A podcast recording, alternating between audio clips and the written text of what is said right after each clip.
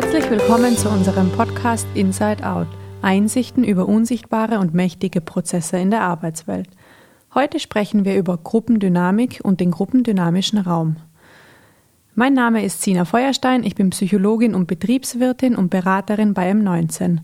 Heute spreche ich mit meinem Kollegen Markus Zimmermann. Hallo Markus. Hallo Sina. Bevor wir starten, stell dich doch auch unseren Zuhörern kurz mal vor. Ja, gern Sina. Ja, mein Name ist Markus Zimmermann. Ich bin von der Grundausbildung her Ökonom mit einem Faible, könnte man sagen, für psychodynamische und systemische Beratungsansätze. Mhm und ja, bin bei M19 als Partner seit 2013 dabei. Also schon ganz schön lange. Ja. Es freut mich, dass wir heute hier sind und dass wir es geschafft haben, gemeinsam über Gruppendynamik und den gruppendynamischen Raum zu sprechen. Ich bin schon gespannt, was du auch aus deiner Erfahrung erzählst.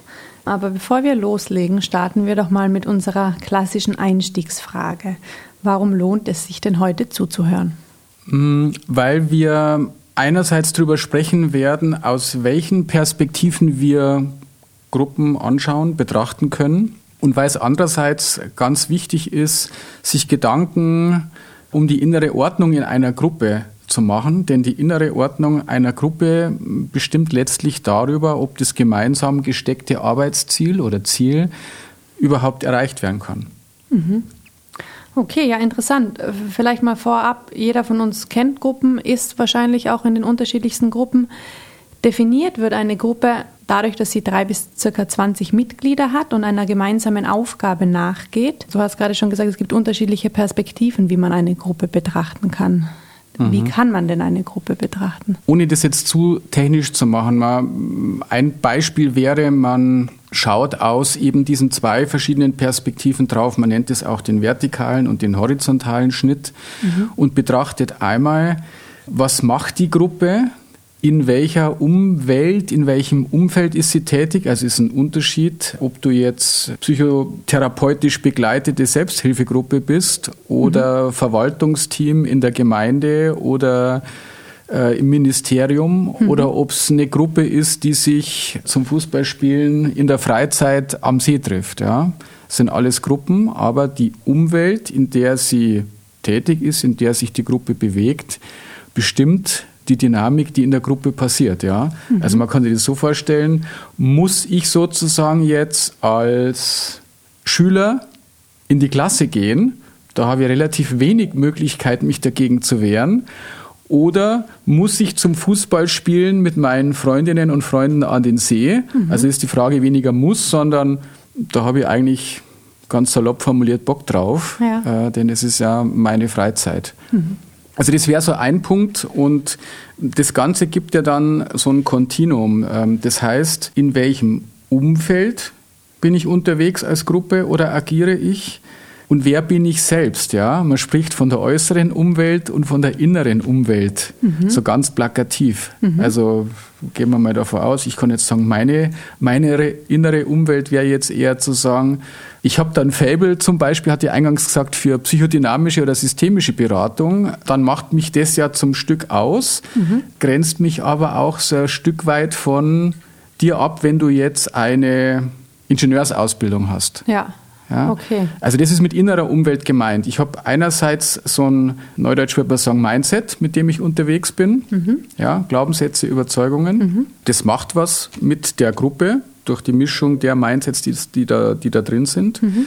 Und äußere Umwelt, wie ich vorhin gesagt habe, bin ich Vermarkter oder in, in, einem Vertriebsteam oder Schüler in der Schulklasse. Okay, das heißt so quasi die, welche Rahmenbedingungen werden einer Gruppe gesteckt oder welche ja, genau. welches Umfeld gibt es, welche technischen Ressourcen oder welche räumlichen Ressourcen auch ist das Äußere und das Innere, wie du es gerade so schön gesagt hast, ist, welchen Fable habe ich, beziehungsweise vielleicht auch welche Gefühle bringe ich mit, welche Emotionen, Wertvorstellungen, das sind die innere Umwelt. Ja, mhm. man könnte vielleicht nochmal sagen, Sina, nehmen wir doch mal uns M19 als ja. als Beratung, ja. Wir sind ja in einem Umfeld, in einem Markt äh, etc. tätig, aber es ist natürlich ein Unterschied, ob wir als Berater jetzt einfach mit Smartphone und Laptop äh, zum Kunden fahren und mhm. da eine Beratungsleistung bringen oder ob ich andererseits als eine Gruppe zum Beispiel auf Produktionsmittel, auf IT-Ausstattung besonderer Art etc. angewiesen bin. Mhm, mh. Also das äh, wäre so ein klassisches Beispiel. Ja, okay. Das heißt, es war jetzt der vertikale Schnitt. das war der Gruppe, sogenannte Gruppe vertikale kann. Schnitt, wenn man jetzt zumindest unter dem Label Gruppendynamik draufschaut. Mhm. Wenn es den vertikalen Schnitt gibt, ja, oder die vertikale Perspektive, gibt es wahrscheinlich auch die horizontale Perspektive. Wir haben im Vorfeld in unserem Vorbereitungsgespräch ja uns auch darüber unterhalten, bringt man da jetzt das Eisbergmodell oder nicht? Das ist nämlich das klassische Modell für diese horizontale Betrachtung. Mhm. Ganz salopp formuliert. Eisbergmodell kennen viele so, glaube ich, aus unserem Podcast zum Thema Change. Könnte sein, dass wir es da erwähnt haben, da kommt es nämlich auch ganz oft vor. Ich schaue auf den Eisberg, jeder kennt das Beispiel der Titanic mhm. äh, und der Bilder, die es dazu gibt. Und dann sehe ich die Spitze des Eisbergs, sagen wir mal, da schaut ein Drittel aus dem Wasser und zwei Drittel sind unter Wasser. Mhm. Und in der Gruppendynamik gerade geht es natürlich darum, was passiert unter der Wasseroberfläche. Und man könnte sagen, ich habe auf der Wasser oder die sichtbare Spitze des Eisbergs besteht dann aus diesen Themen, was machen wir sachlich inhaltlich, was ist das Ziel unserer Gruppe, das gesteckte Arbeitsziel, von dem wir vorher gesprochen haben. Mhm in welchem Gebäude arbeiten wir eigentlich bei M19 jetzt noch mehr oder wenn wir jetzt hier den Podcast aufnehmen, sitzen wir in unserem großen Workshop-Raum. Wie schauen die Räume aus? Welche Farbe haben sie? Gibt es eine mhm. Kaffeemaschine oder nicht? Und so weiter. Alles, was greifbar ist. Alles, was greifbar ist, ja. ja. Und welche Ziele verfolgen wir? Das ist irgendwo, steht zum Beispiel auf unserer Homepage. Mhm. Wer sind wir? Was machen wir? Was sind unsere Kompetenzen? Das ist das, was oberhalb passiert. Und drunter wir sprechen auch von Gruppendynamik. Mhm. Welche Dynamiken gibt es da auf Beziehungsebene? Mhm. Welche Hintergründe, welche Historie haben wir als, als Team zum Beispiel? Mhm. Bis hin zu dem, wo wir eingangs in der Vorstellungsrunde gesagt haben, naja, ich bin eigentlich von der Grundausbildung her Ökonom. Mhm. Das macht natürlich was, ja. Ihr seid alle Psychologen, Analytiker, Analytikerinnen. Du bist vereinst ja beides, Ökonomin und äh, Psychologin. Also diese Dinge sind wichtig und wir sind eine psychodynamische Beratung. Mhm. Auch die Psychodynamik findet unterhalb der Wasseroberfläche statt. Mhm. Es ist sozusagen das, das Unbewusste oder Vorbewusste, ähm, also vieles unbewusst, manches kann auch bewusst werden. Das ist das, was unter der Oberfläche passiert. Genau. Es klingt ja wahnsinnig spannend und einige haben vielleicht auch schon eine Idee oder ein Beispiel dazu. Hast du trotzdem noch mal ein Beispiel dafür, wie schaut denn sowas, so eine Dynamik aus? Also wann, wann passiert was unter der Oberfläche? Wie kann es bewusst werden? Wie zeigt sich das bei, bei uns vielleicht oder sonst auch beim Kunden? Naja, erstens könnte man auf deine Frage hin antworten, nur weil M19 psychodynamische oder systemische Beratung macht, ist es nicht von diesen Dynamiken betroffen. Das ist ja leider nicht so. Ja. Also wir erleben das ja, oder Gott sei Dank nicht so, so muss man ja sagen. Ein klassisches Beispiel wäre eines unserer Projekte, wo es um einen großen Transformationsprozess geht. Mhm. Und da erinnere ich mich an eine Situation in einem Workshop mit, weiß gar nicht mehr, acht oder neun Leute waren das, Projektteam das aus repräsentativ aus verschiedenen Unternehmensteilen besetzt wurde. Mhm. Und das, woran ich mich erinnere, ist gar nicht mehr das Thema dieses Workshops gewesen, sondern es ging um die Begutachtung des neuen Logos. Okay. Es war ein Schriftzug. Und da ging es darum, finden wir den neuen, sehr modernen, jugendlichen Schriftzug als Projektgruppe Finden wir den passend zu dem, was wir da vorhaben in dieser Transformation? Oder ist es zu progressiv und zu weit weg von dem alten Schriftzug? Ganz mhm. plakativ. Und man konnte wunderbar sehen, wer noch stark mit dem, ja, man muss gleich sagen, mit der Dynamik des Loslassens beschäftigt war. Also wie viel wollen wir eigentlich mhm. bewahren? Mhm. Das ist eine berechtigte Frage. Man kann auch sagen, wie viel müssen wir bewahren, dass es weitergehen kann. Mhm. Und was müssen wir bewusst und plakativ und sichtbar für alle ganz, ganz präsent ändern? Mhm. Stichwort Logo, dass das für die neue Idee steht, wo die Unternehmung hin will. Und da haben sich einfach zwei Gruppen gebildet. Ja, also es war eine Arbeitsgruppe, die hat sie wunderbar verstanden, aber über das hätte sie sich fast entzweit. Okay, über die, über die Diskussion ähm, oder die, das tiefe Einsteigen des Logos, wo es, so wie ich das jetzt verstanden habe, eigentlich auch um ganz was anderes ging, nämlich um das, den Loslassprozess, so wie du es gerade beschrieben hast. Genau, da geht es einerseits um den Punkt, was war das bisher wert? Ja. Gibt es ja in jedem Veränderungsprozess, kennen wir alle auch aus mhm. dem eigenen persönlichen mhm. äh, Erfahren, glaube ich. Und man tendiert in, in der Wir gerade in der Wirtschaft oder in Arbeitsteams ja dazu zu sagen, das ist das neue Ziel und dann vergisst man meistens, dass man da hingekommen ist, weil äh, ganz viele Dinge vorher passiert sind, weil Menschen in Gruppen bestimmte mhm. Arbeitsschritte getan haben, bestimmte Erfolge erreicht haben mhm. und schaut nur noch auf das Neue, aber nicht mehr auf das, was man gerne bewahren möchte. Mhm. Okay, und was hast du dann quasi als, als Berater gemacht, wenn die Gruppe sich fast aufgeteilt hätte, wegen der zwei unterschiedlichen Meinungen? Also die einen fanden das neue Logo gut, die anderen sind sehr, haben sehr daran festgehalten. Was, was machst du in dem Moment? In dem Moment war es relativ einfach. Wir haben unsere Beobachtung geteilt. Okay. Ja, also ja. wir waren ja wie meistens zu zweit mhm. vor Ort in dem Workshop und haben dann, das glaube ich, haben wir auch in einem Podcast schon mal erläutert, ein Reflecting-Team gemacht. Mhm, wir schön, haben ja. einfach mal zu zweit so getan, als wären wir alleine im Raum und haben uns darüber unterhalten, was da jetzt eigentlich gerade äh, in Anführungszeichen abgeht, ja, was mhm. da passiert. Also wir haben unsere Beobachtungen zu zweit über die Dynamik in der Gruppe geteilt und haben es damit, glaube ich, besprechbar gemacht und mhm. haben halt auch die Frage dann gestellt, ist das jetzt funktional für das, was wir in dem Workshop vorhaben oder nicht und um mhm. was geht es eigentlich? Und dann gab es eine äh, super Diskussion und man hat sich auf das neue Logo geeinigt und alle sind wieder da so in diese Richtung marschiert und hatten da auch wieder Freude dran, weil halt beide Seiten gesehen wurden. Okay, das heißt, das Benennen von dessen, was unter der Oberfläche passiert oder wenn man es das Gefühl hat, man nimmt es gerade wahr, kann sehr hilfreich sein, auch für die ganze Gruppe, dass es alle wahrnehmen können.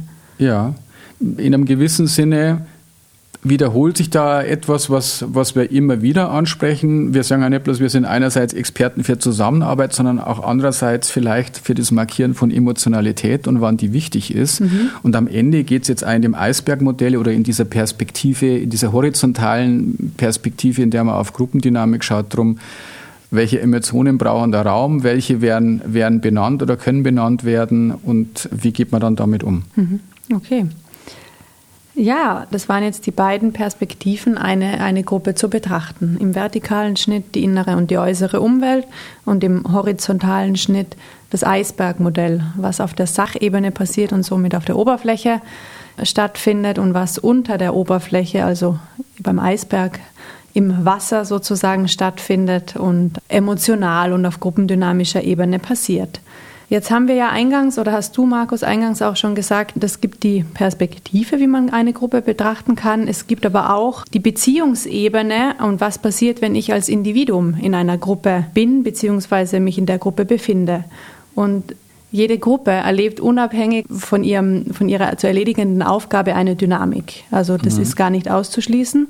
Und diese Dynamik, also auch die Gruppendynamik, kann betrachtet werden oder auch auf unterschiedlichen Ebenen angeschaut werden, indem sich ein Individuum drei oder wir als Gruppenmitglied drei Fragen stellen können, um quasi die innere Ordnung der Gruppe besser verstehen zu können. Also um die Gruppendynamik zu verstehen, da lassen sich drei Fragen oder drei Aufgaben stellen.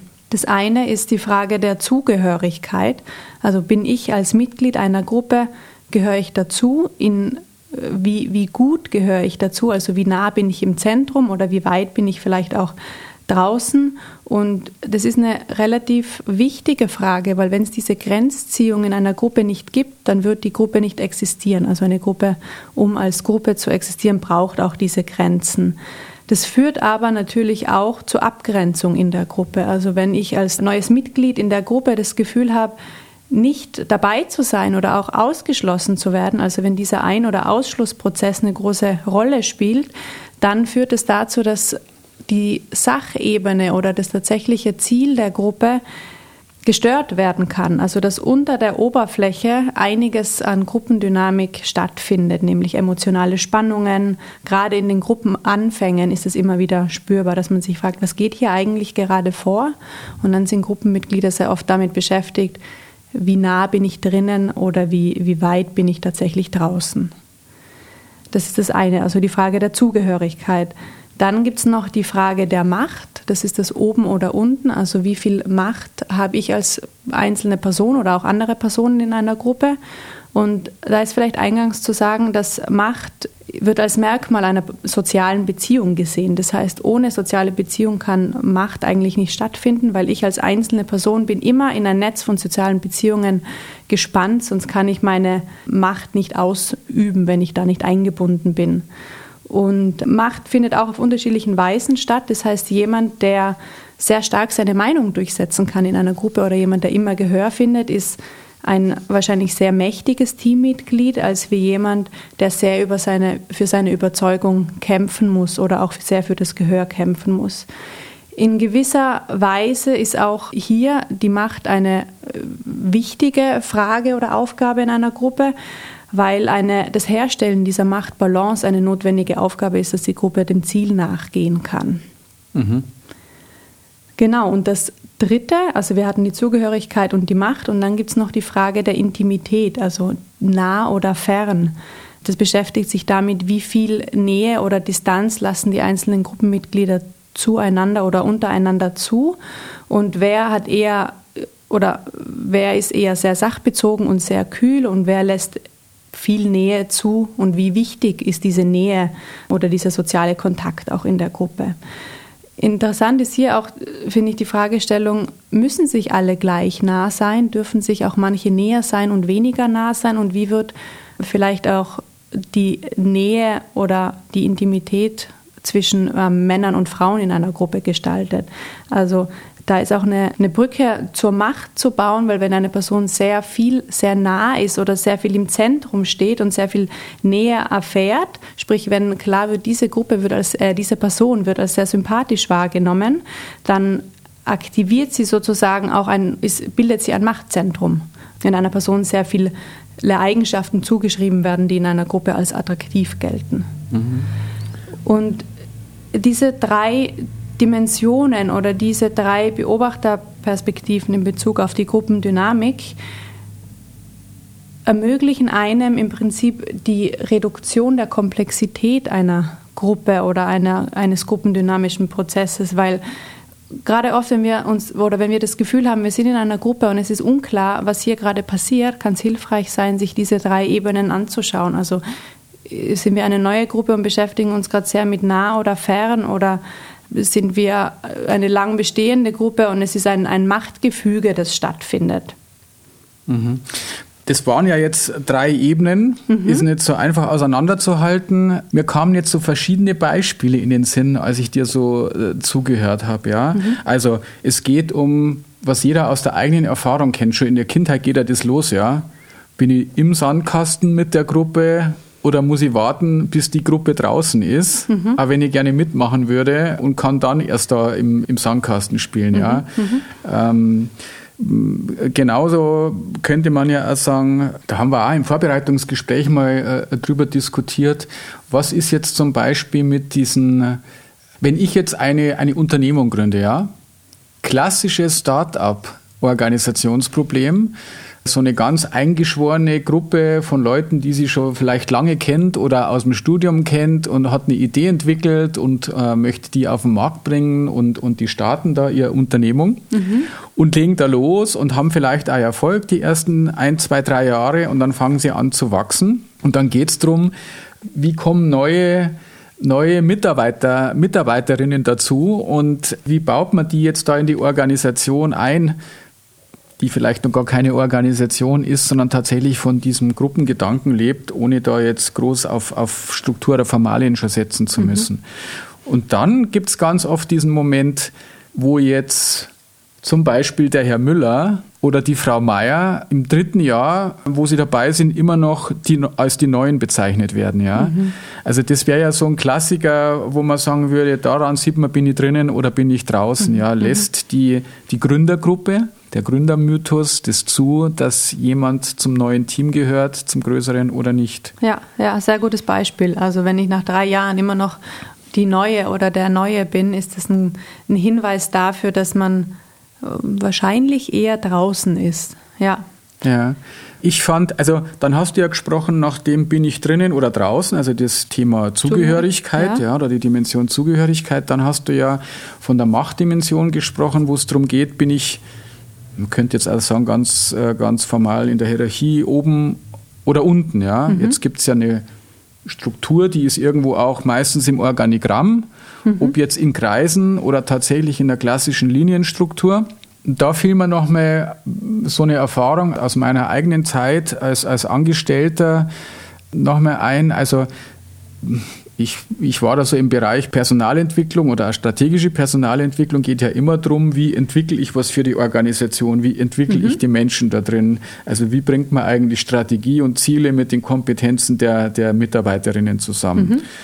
Und liegt in der Natur der Sache. Schöne Arbeit, Personalentwicklung, da ist viel Kreativität mit dabei und dann gibt es halt viele, nehmen wir es mal Brainstorming-Sessions zum Beispiel zur Konzeptentwicklung oder in der ersten Phase. Und dann wurde am Ende in dieser Arbeit immer die Idee, egal welche Ideen sonst noch auf dem Zettel oder auf dem Flipchart standen, mhm. wurden immer die gleichen Ideen genommen, beziehungsweise immer die Ideen von bestimmten Personen. Mhm. Mhm. Manchmal ist es der Abteilungsleiter, die Abteilungsleiterin. Manchmal würde ich eher sagen, ist es sowas wie ja, eher eine informelle Macht. Passt das ein bisschen zu dem äh, Thema äh, der anderen Dimension, wo du gesagt hast, da schält sich so eine Autorität in der Gruppe raus. Ja. Ist es dann dieses Thema? Genau, also wenn ich als Abteilungsleiter meine Idee immer genommen wird und oder immer Aufmerksamkeit bekommt und äh, Beispiel der Praktikant oder die Praktikantin auch Ideen einbringt, aber diese Ideen keine Aufmerksamkeit bekommen, dann ist das Machtgefüge oder wer oben und wer unten steht, wird dadurch deutlich. Und wenn sich diese Dynamik in den Gruppen wiederholen, also wenn das, so wie du es jetzt geschildert hast, regelmäßig stattfindet, dann lässt es auf eine im Prinzip auf eine implizite Gruppenregel schließen, nämlich dass die Gehör bekommen, die sich in der Hierarchieebene weiter oben befinden. Mir fiel auch gerade noch ein, ein typisches Machtbeispiel, weil du auch von impliziter Macht gesprochen hast, ist, ähm, findet in Familienunternehmen statt. Mhm. Also wenn die Partnerin oder der Partner, Frau ähm, oder Mann des Geschäftsführers oder der Geschäftsführerin Mitarbeiterin in einer Abteilung ist, bekommt die meistens, nicht immer, aber meistens eine unausgesprochene Macht zugeschrieben, egal wie weit oben oder unten sie auf der mhm. Hierarchieebene ist. Mhm. Ja. Okay, also jetzt hatten wir ja diese, diese zwei Dimensionen drinnen draußen, also Zugehörigkeit mhm. und diese Dimension oben unten, mhm. Machtdimension. Dann hast du ja von nah, fern, von, von Distanz oder ja. Nähe könnte man sprechen, also Dimension Intimität hast du es vorhin genannt. Ja, da fielen mir mehrere Beispiele okay. ein. Und so ein Tabubeispiel ist ja, so ein klassisches Tabubeispiel, das ich sowohl in meiner Angestelltenzeit als jetzt auch in unserer Beratungsarbeit mehrmals erlebt habe, ist, du hast eine Gruppe oder ein Arbeitsteam mhm. und dann gibt es da drin eben, wie hast du es vorher formuliert, da gibt es Leute, die sich besser verstehen. Mhm. Und da gibt es Leute, die sich noch besser verstehen und da gibt es dann Leute, die haben eine Liebesbeziehung. Oh ja. Ist ja, ja. Mhm. Ist ja eine schöne Entwicklung, für mhm. die beiden, die es dann betrifft. Und die eines der, der, der markantesten Beispiele, das ich so in Erinnerung habe, also es gab Gerüchte in diesem Team und haben diese beiden eine Beziehung. Das Delikate war dann, äh, dass es Chefin und Mitarbeiter war. Okay. Und ab dem Zeitpunkt war nichts mehr so, wie es vorher war. Mhm. Ja, und mhm. es hat dann noch Monate gedauert. Die haben dann auch später geheiratet. Also es war alles wunderbar. Aber mhm. diese Gruppendynamik, die sich da entwickelt hat, war für mich das Beispiel für hier Intimität, nah, fern, Nähe, Distanz. Ja. Was macht es mit so einem Gruppengefüge? Genau, diese Liebesbeziehungen oder auch private Freundschaften können das ja auch sein, haben eine ich sage mal, eine ganz besondere Sprengkraft in Gruppen, weil sie ja im Prinzip auf Exklusivität aufbauen.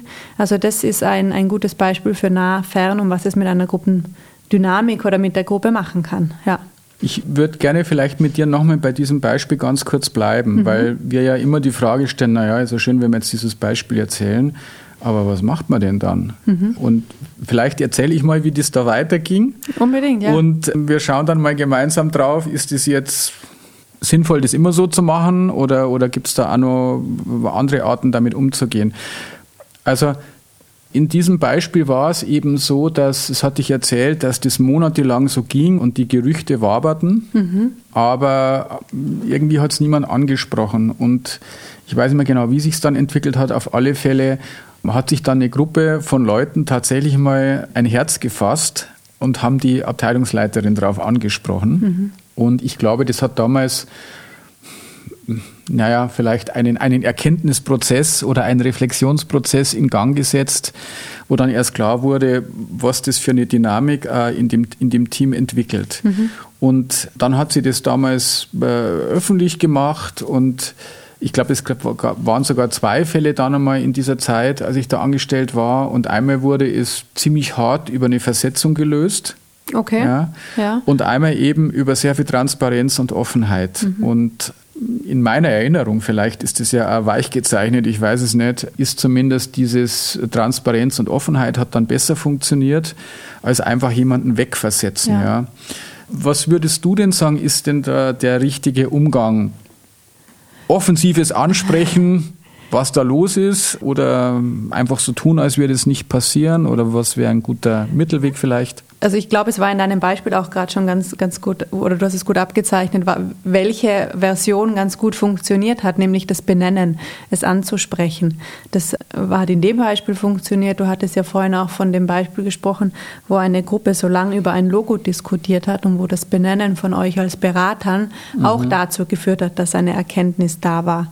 Sprich, die Dinge anzusprechen und zu benennen und zu sagen, das nehme ich wahr oder das nehmen wir als Gruppe wahr und das macht es mit uns, das löst es aus, bietet ja auch dem Betroffenen, beziehungsweise in dem Fall der Abteilungsleiterin, glaube ich, hast du gesagt, die Möglichkeit, erstmal darauf zu reagieren, beziehungsweise überhaupt wahrzunehmen, was es mit der Gruppe macht. Also vielleicht war es den beiden ja gar nicht bewusst und sie haben sich gedacht, sie tun allen einen Gefallen, indem sie es niemandem sagen, weil es mhm. viele Komplikationen vermeidet. Also ansprechen und offen beiden Parteien die Möglichkeiten zu geben. Man muss ja einmal sagen, was das für eine Kraftanstrengung ist, ja. sowas zu verbergen und da dann so zu tun, als, als wäre da nichts. Ja. Man könnte im Nachhinein ja sagen, ohne Grund, ja. Ja, da ist, also ich würde schon sagen, da ist wahrscheinlich eine gewisse Angst oder Sorge damit verbunden. Mhm. Gerade wenn es über zwei Hierarchieebenen weggeht, ist ja automatisch einer der beiden eher benachteiligt. Also mhm. einer sitzt immer am längeren Hebel, wenn es jetzt der Chef und die äh, Mitarbeiterin sind. Also die werden schon irgendwo ihre Gründe gehabt haben, warum sie es nicht gesagt haben. Mhm. Aber das Ansprechen hat, so wie ich es jetzt bei dir verstanden habe, nicht zur Versetzung geführt, sondern zum offenen Klären und zu einer Lösung dann, beziehungsweise zu einer Transparenz in dem ersten Schritt. Mhm. Jetzt haben wir viele Theorien gebracht, viel gesprochen, viele Beispiele gebracht. Ich glaube, ähm, Markus, wenn ich dich so anschaue, die würden wahrscheinlich noch Dutzende von Beispielen einfallen. Aber vielleicht fasse ich einmal kurz zusammen, was wir besprochen haben. Also Gerne. wir haben ja einmal gesagt, Gruppen können aus unterschiedlichen Perspektiven betrachtet werden. Sprich, das ist einmal die horizontale bzw. der vertikale Schnitt. Der vertikale Schnitt war das Innen- oder Außen, also die Umwelt, die äußere Umwelt, sprich technische Bedienungen zum Beispiel und die innere Umwelt, was für Emotionen und eben welche Gefühle kommen oder entstehen in einer Gruppe. Und der horizontale Schnitt war der Eisberg, also oberhalb ist die Sachebene, alles, was offensichtlich stattfindet, die Arbeitsziele zum Beispiel, und unter der Oberfläche ist die Gruppendynamik und die Beziehungsebene.